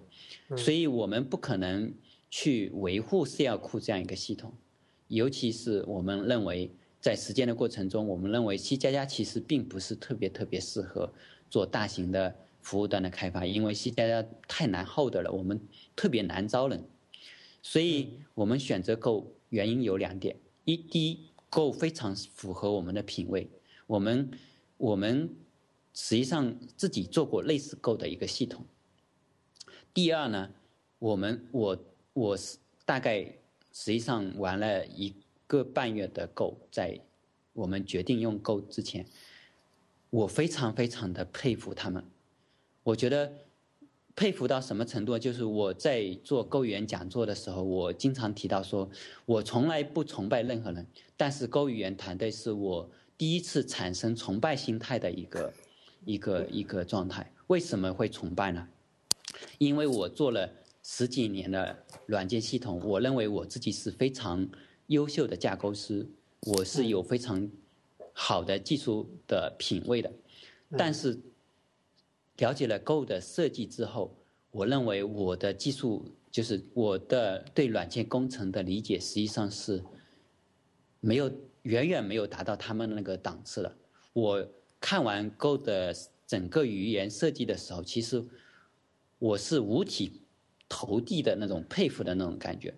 所以我当时是说，我对团队内说过一句话，我说，创业的过程中，我们肯定会有很多很多选择。然后很多很多选择，最终可能会被证明是错误的。嗯，但是选择够，我可以今天就可以跟大家说，它一定是最正确的一个选择。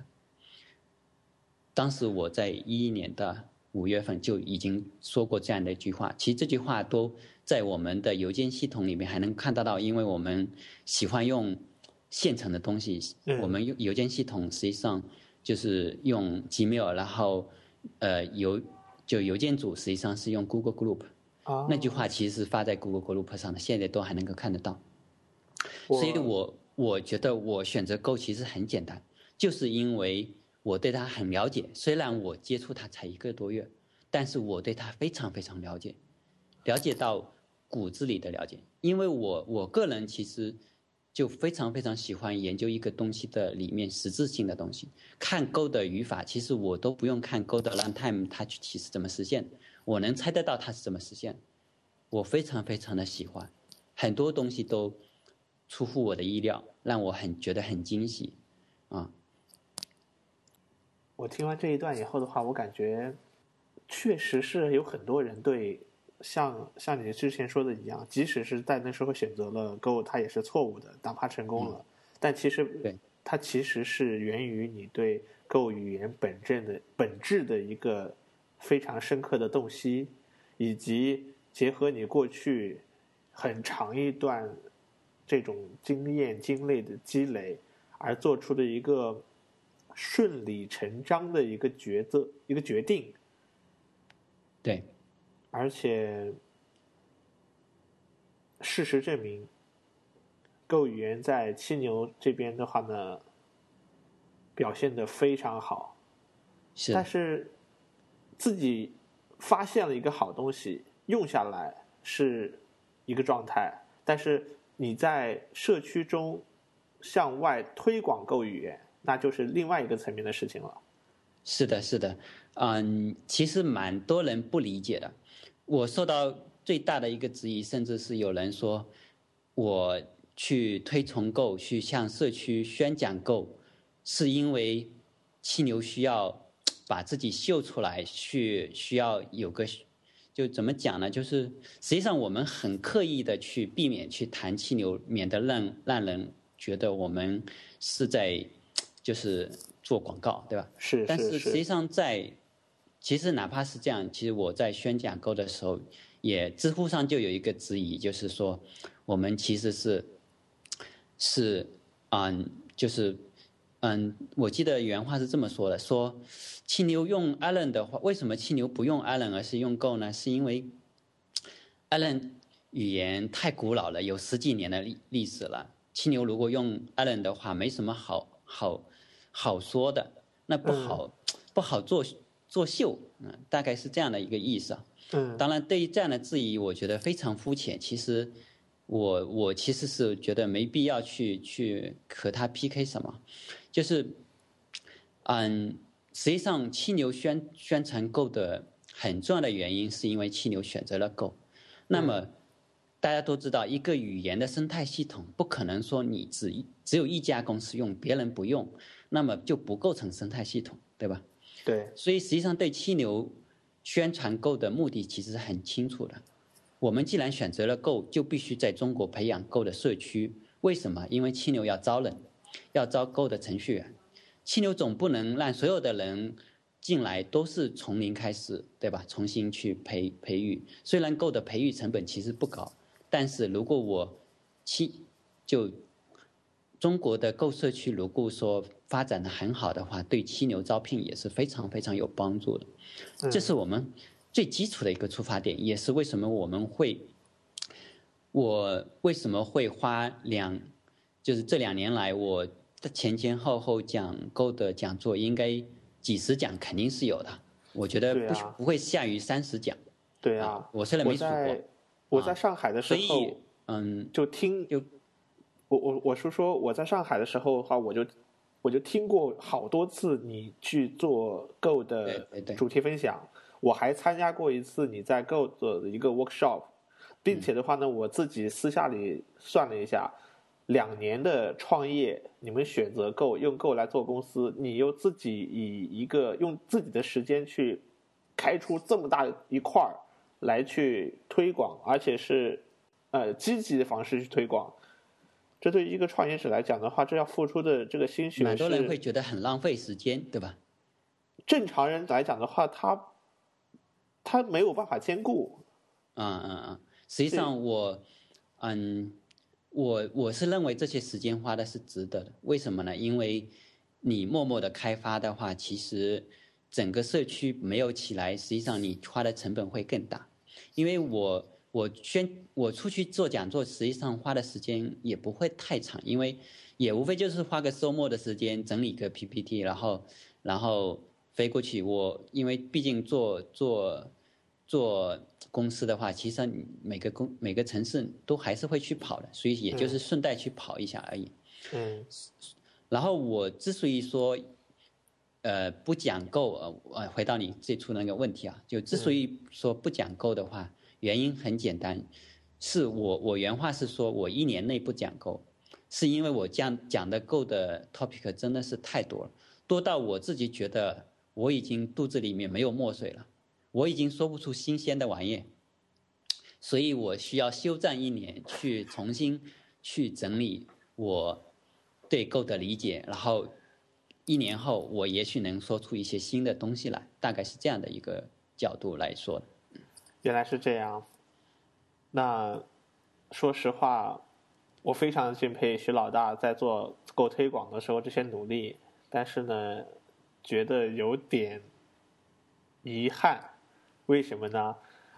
说实话，我非常喜欢看徐老大跟各种质疑狗、反对狗、批评狗的这些人的这种，呃。论战，他不是说你骂我一句，我骂你一句，他其实是双方有理有据有节有数据有观点有证明自证，通过很多很多这种你跟很多很多的人这种兵来将挡、刀光剑影中的这种讨论，并发出很多很多很多有价值的东西。我经常看你们的论战，我觉得非常过瘾。在这个过程中，我学到了很多东西，而有的时候你们讨论的东西已经高出了我的理解范围，我也只能默默的把这些东西添加到我的收藏夹里面，然后鞭策自己要努力，希望将来有一天能够真正明白并理解你们讨论的是什么。当你决定休战，我觉得从自私的这个角度看，有点可惜啊。啊，其实我说的是不做讲座，不是说我不去站，讨论还是会参与的。那经历过很多很多非常印象深刻的阵仗吧？啊，蛮多的，是嗯。给我们讲讲一个你经历的最深刻的这个阵仗。对够质疑的蛮多的，最早期的话，有些人会质疑够的性能。嗯嗯，这这，其实我很少去谈 Go 的性能，所以我也从来不去应应应战性能相关的 PK，啊因为我觉得没意思。为什么？因为其实 Go Go 的目的，Go 最早的时候说自己是 System Programming，呃，就是就是系统的那个系统级的编程语言，所以它的设计目标一定是高性能的。所以哪怕是现在性能。不好，其实 Go 的性能也不差，但是确实可能没有达到 C 的那种水平的，或者 C 加加的那种水平。但是没关系，因为总有一天 Go 一定能达到 C 加的水平，我所以我不着急。所以 Go 对 Go 的那个质疑主要集中在除了性能之外啊，主要当然现在很少人提 Go 的性能不好，因为现在 Go 的性能已经非常好了，对，已经没人去质疑它了。对，所以现在对 Go 的主要的质疑是说它有比比较古怪的变量的定义的文法，嗯，啊，因为它会和 C 是反过来的，对吧？嗯嗯，然后它也有另外一种质疑说它的语文法不那么美观，就确实是这样子的，就是它的变量定义就 Go 语言还专门写过一个呃博客，是说我为什么要定义成这样的一个古怪的变量文法。原因是因为我希望看的它看得更清晰，就看起来更清晰些。嗯。从个人的角度来讲，我认为 Go，就虽然我最早的，因为我毕竟是 C 程序员嘛，我最早的时候也有一段时间的不适应，但是总体来讲，我是认同这个变化的，是确实会让你的变量定义给更清晰一点。嗯。然后，嗯，好像总总体来讲，我觉得其实。嗯，喜欢 Go 的人会非常喜欢，但是总会有一些人吐槽，因为整个 Go 的团队体现出来是一种实用主义啊，就他不会太追求美观的文法，实际上是一种非常实用主义的文化，啊，非常反学院派，非甚至有人说它是有痞气的一个语言，就是。去他妈的学院派是这样的一种味道，所以这种这种比较极客的味道的话，一定会有招某些人的反感啊。这是我觉得蛮正常的。其实也所以，关于 Go 的论战，就参与多了，有时候也会厌，因为说来说去其实也就那几点。因为 Go 整个设计里面，其实争议性的话题其实不是特别多。嗯。徐老大刚才一说 Go 语言的时候，一一上来就谈到性能，然后徐老大一说语言的性能，我就乐了。知道我为什么乐吗？因为我是来自 Ruby 社区，所有质疑 Ruby 的人都上来就说 Ruby 的性能不好，性能太差啊，性能太差了。但是谁谁让这门语言从设计之初就。不把性能作为第一追求目标，而是把对程序员的人文关怀作为第一目标。他希望程序员写代码的时候很开心，写出的代码很漂亮，对吧？体验很愉悦。所以去他妈的性能！对对对，呃，Go Go 当然不是这样的，Go 其实不是去他妈的性能，它是去他妈的学院派。挺好，挺好，挺好。既然定位自己是系统级语言的话，它把性能其实放在很重要的位置。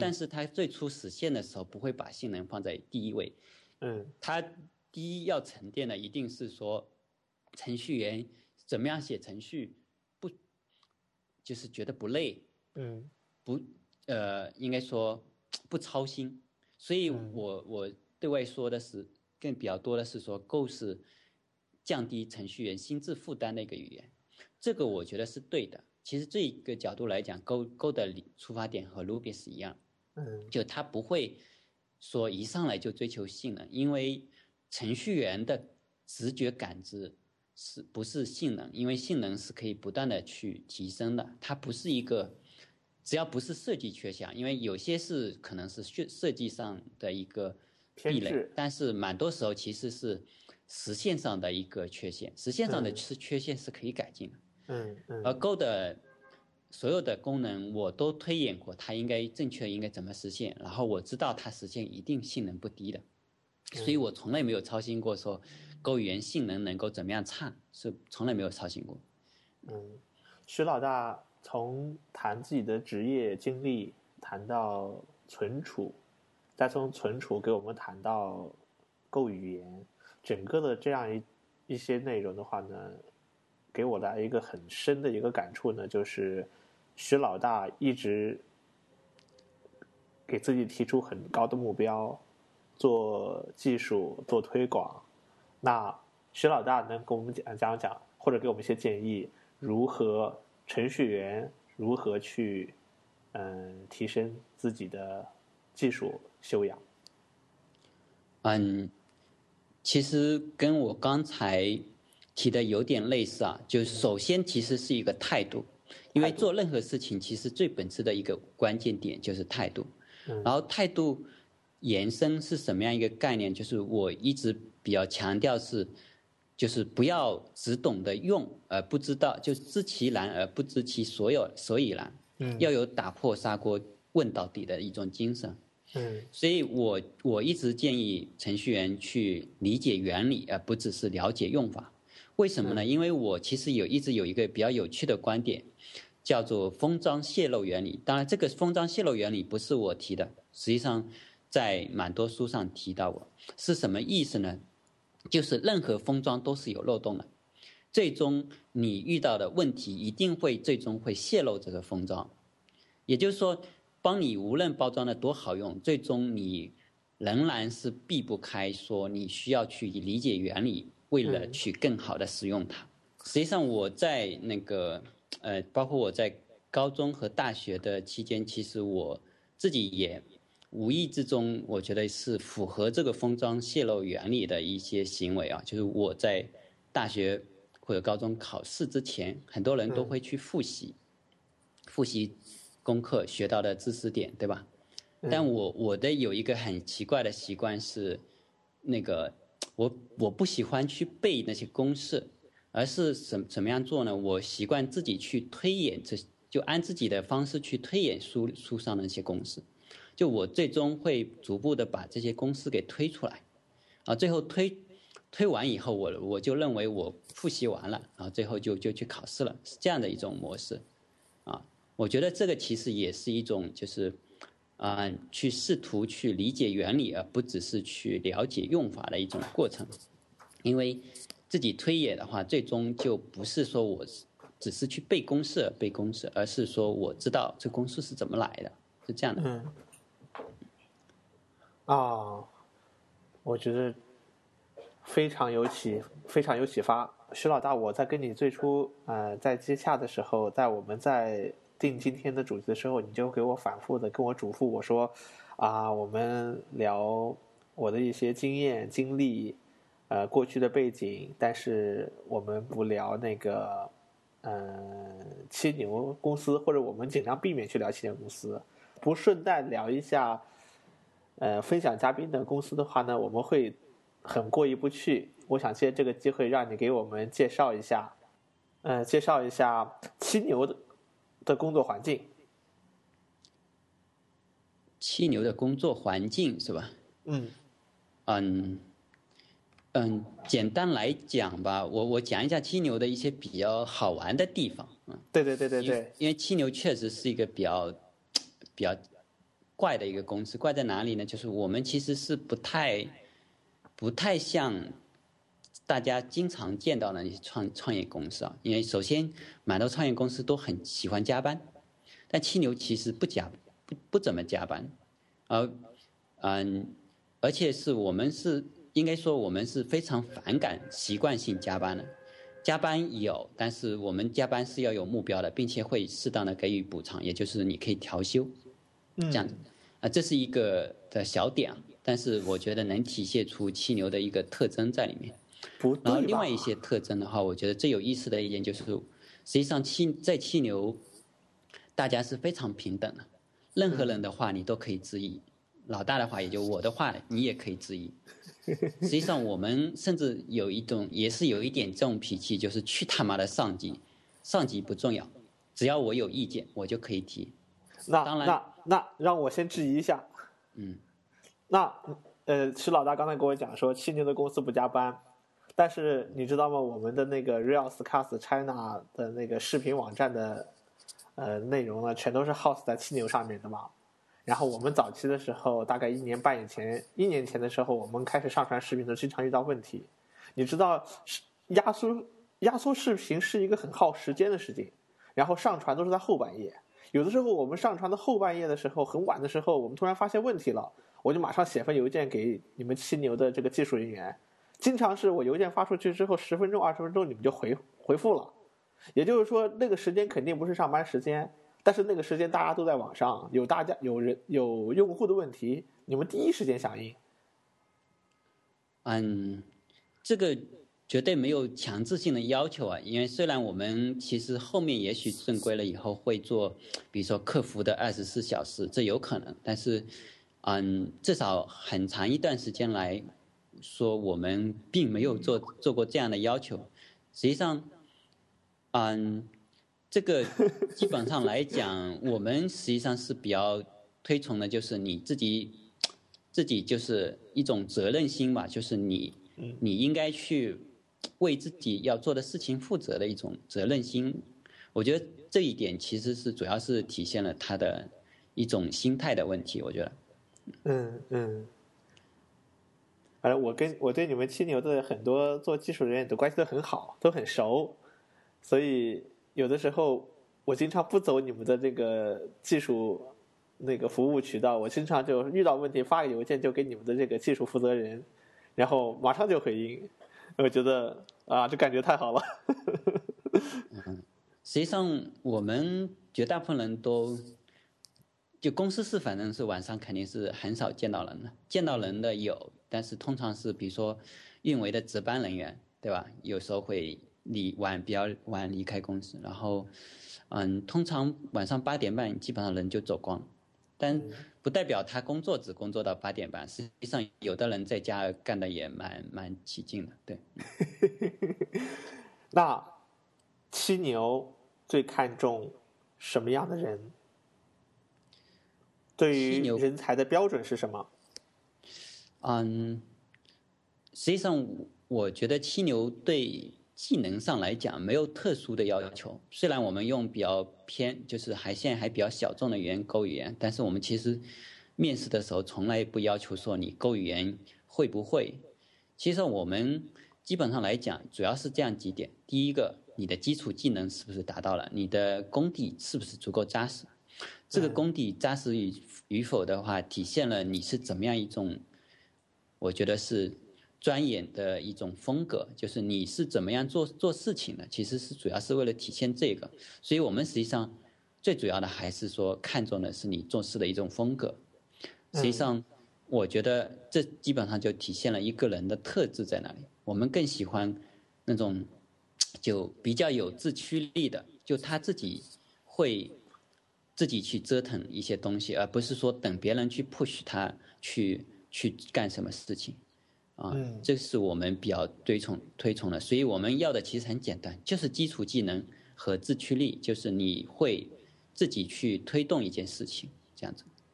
嗯，那我替很多人问一个问题：假如说七牛今天开始招实习生，那么那些没有什么工作经验的或者在学校的学生。想要来申请七七牛的实习职位，他应该做哪些准备？嗯，基本上来讲，我觉得不需要准备什么。实际上，我们对实习生的要求，嗯，和正式员工的要求是基本上类似，当然会放宽一些。七牛虽然是初创公司吧，但是我们实际上，嗯，蛮早就有实习生了。我们当我们还在那种民宅小。小一个小房子里面就已经有呃实习生了，而且来自名校，就是复旦大学。我们有三个实习生，那当时，嗯，后来他们都转正了吗？嗯，实习生呃最后呃有一个留下来了，有一个转行做公务员去了。反正这些呃再说，然后实际上他们。呃，我觉得表现是非常不错的。我们对他们要求其实最初也是没有很特殊的，就是我觉得基本功很扎实，嗯，啊，然后非常的好学，啊，嗯，然后嗯，实际上，嗯，我有一个 Go 语言的讲座叫做呃 Go Next C，这个讲座我讲的变数最多了。最后有一段话就是，呃，这个 PPT 献给。给力的复旦的学子，就是因为我们最早一批的实习生是那个复旦的，而且我觉得非常给力。嗯嗯，还有这样一个故事。嗯，那你们对人才的要求是，嗯，好学，愿意折腾、主动，并且能够主导一些事情。那么这些都是对一个人的自驱力有一个很高的一个要求。那么这样的一个人加入到七牛之后，七牛呢又给他提供一个什么样的环境，让他能在哪些方面有所成长？嗯，我觉得加入七牛的最重要的一点就是，我觉得大家要有共同的目标，就也就是七牛的理想，大家必须认同，而且七牛做什么事情，我们会比较清楚的给他解释。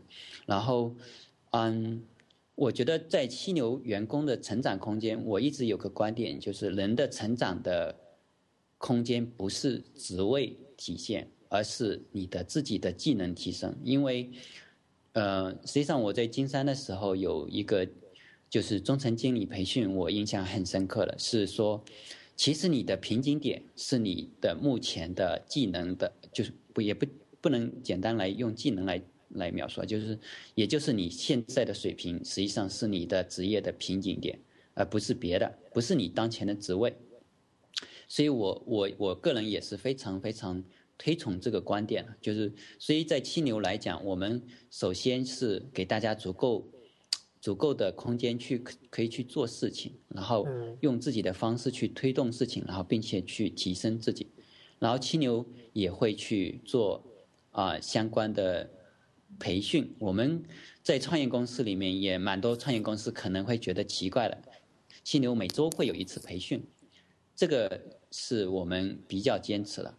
为什么要有这样的培训呢？我我的出发点很简单，第一，听的人他能够学到一些别人已经沉淀好的技能，就是知识点，然后当然这些知识点可能他自己是需要消化，然后可能听完以后还是要碰到坎之后才能体会，但是这种传达的话对他的提升是有非常大的帮助的。第二个是那个员工讲的。讲的人其实他也有很大的提升，而且我认为其实受益者最大的实际上是做做讲座的人，为什么呢？因为实际上你你把一个知识了解了、掌握了，和你能够把它讲出来、讲透彻，这完全是两个概念。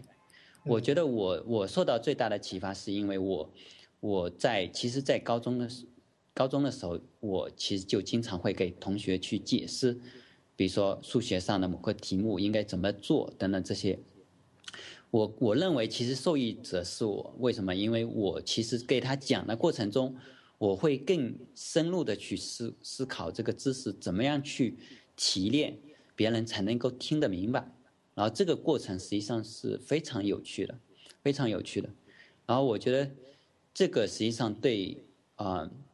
员工的培养其实也是非常的深好的，然后实际上七牛从来没有想过说一个员工必须在七牛一辈子，这个我觉得也不现实，对吧？这是不理不好。我我的理想情况是说，员工离开七牛以后，仍然会觉得七牛是一个很棒的公司，会会会会去尝试去让七牛和他新的环境，或是包比如说他出去创业了，那么。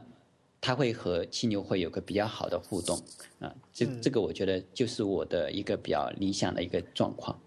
然后我觉得七牛实际上从技术来讲，应该是蛮有文化底子底蕴的一个公司啊。所以实际上新人在七牛能够得到蛮多人的指点。就作为那，呃，我觉得这是一个非常理想的状态。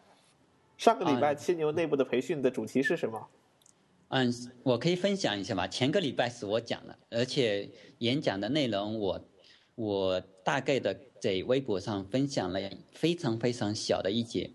演讲标题是那个嗯，在谈那个服务端开发，大概是这样的一个话题。原因是因为我在此之前就是二零一二年的时候已经谈过一一个叫做服务端开发的那些事，就这样的一个。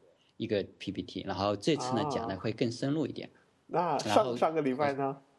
啊，上上个礼拜呢？嗯，上个礼拜实际上是一个是一个非技术的讲座，但我觉得讲的非常的成功，是讲那个博客创业的博客创业的。是针对一个时事的时事吧，就是什么样一个时事呢？就是有一个叫做 Light Writing 点 I O，我不知道你听过没有？我当然知道啊，是一个 Ruby 呃 Ruby 社区应该很了解对吧？他是我们 Ruby 拆他的管理员，关闭了。对的，对对对，实际上是就这样一个事情作为一个实事的一个话题吧，然后去谈那个博客创业的事情，我觉得讲的非常成功。然后主讲人其实对这个事情思考的比较透彻。哇哦，我又挖出了猛料出来了，能不能私下里 给我？呃，然后博客创业这个事情，其实啊，演讲人是把这个。这个内容是放到了网上，实际上是可以公开下载的，只不过说没有给大家贴过链接而已。嗯 我都不好意思再往下挖了，因为我发现已经挖出了一个足够有意思的一个稳料了，这一定会有后面的故事。这没这件事儿后面一定会有故事，因为那个 writings 点 io 的那个创业者的话呢，呃，黄先就在 Ruby 社区是吧？对，在 Ruby 社区，他是创建 Ruby China 的创始的管理员。就我知道他什么时候开始离职创业，然后做 Writings IO，最后在关闭的时候决定关闭，到关闭的这个过程中的话呢，我们有非常多的沟通，然后我对他情况非常了解，他也自己呢也有很多的想法，但是没想到这样一次关闭一次事件会被气流弹起来，是的，是的，是的，是的，嗯，那徐老大你谈了。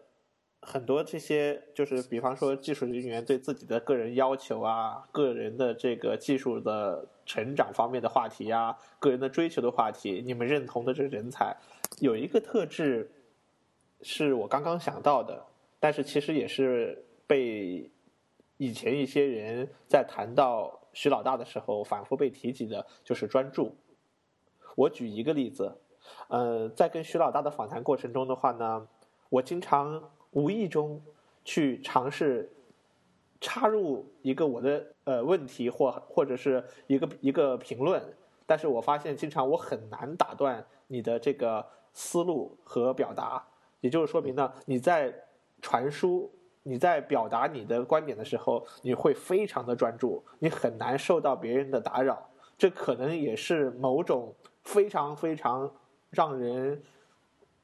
想要拥有的这样一种特质，比方说我自己的性格就很容易被打扰，很难被专注。我觉得这一点，这一点很有意思，确实是这样的。我我有一个特点，就是一旦我做这个事情了，我很多时候别人喊我我都听不到，然后呃会被有人误以为是我忽视他，就会是这样子的。嗯嗯。我我这我通过这一次跟你的访谈，我其实深刻的领会到了，我觉得这绝对对于技术人员来讲是一个很好很好的一个优点，应该刻意的去培养自己的这个专注。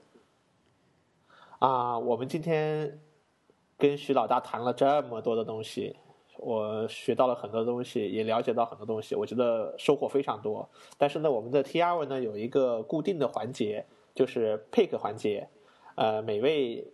我们请来的呃嘉宾呢，呃，可以我们我们随机的分享一个东西。那么徐老大今天有没有准备给我们分享一个什么东西呢？嗯，实际上我想推荐一本书啊。嗯，这本书对我来说蛮有特殊意义的。为什么呢？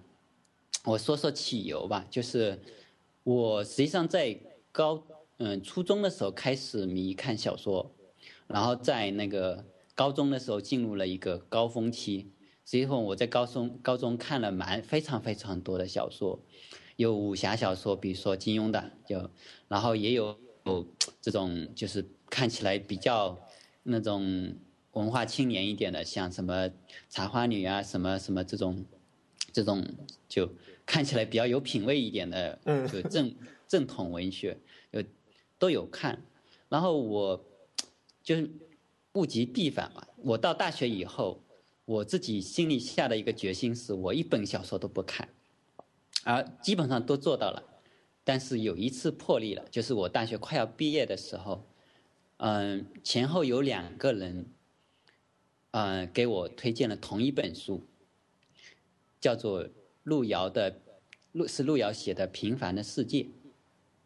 哦。然后我我当时就就特意就去看了一下这本书，我觉得非常好。这本书是我坚持了几年没有再继续看小说，然后再突然去看一本小说，看了，觉得我之所以决定大学不看小说，其实很简单。我觉得小说我已经把所有各种风味我都看完了，我觉得没有小说能够打动我。其实主要是这样一种特点。嗯。但是路遥的路遥的《平凡的世界》，其实我觉得是非常值得大学生一读的，或者说毕业的人，如果说，尤其是那种就是一生比较平凡。就比较平淡、一帆风顺的人，我觉得非常值得一读。为什么？因为实际上，我是从这本小说也是会让我比较积极的去思考，说能够让我感受到一种草根的生活是怎么产生的。就他们到底和我们，因为本身来讲，其实现在我我个人的人生经历相对来说还是比较。比较丰顺的，就一帆风顺的。但是我，就从这本小说来够能够让我体验到的一点就是，贫苦的人可以怎么样的一个贫苦？他们可以是用什么样的生活方式来去奋斗，来去不断的去，去去去，达到自己想要得到的东西。那个艰苦，甚至是你可能是没法想象的。所以我是非常，就是建议大家能够体验一下当。当年某些人是怎么过来的？因为这个平凡的世界基本上应该还是一种就现实中的一种生活的一个，就是就是应该说美化吧，就是把它做了一些演变，然后最后产生出来的。啊，所以我我是非常推荐大家看一下啊，这是我大学唯一看过的一本小说。哇哦！徐老大推荐的这么一本，可以说意境之如此之深邃的一本这样的小说。实际上，我我自己在每次在做 T R 的时候，最喜欢就是推荐书，因为基本上每一次的话呢，我都会给大家推荐一本书。但是刚才听完徐老大之后的话。我有点后悔，我今天不应该准备的是另外一本书给大家推荐，因为也要推荐一本书是吧？我我不是也要推荐，我是每次我都是固定的推荐一本书，不管别人推荐什么，我都是推荐书。但是今天我很后悔，大家饶恕我吧，因为实在是无法相同，无法相提并论啊。罪过，罪过，罪过！大家海涵，海涵，海涵！希望大家也能够呃响应徐老大的号召，我们有再找出你的一个空闲时间，去认真的去读一下呃路遥的《平凡的世界》。我们再一次感谢徐老大今天来我们的 T R 我做客，谢谢徐老大。啊，谢谢大家，谢谢。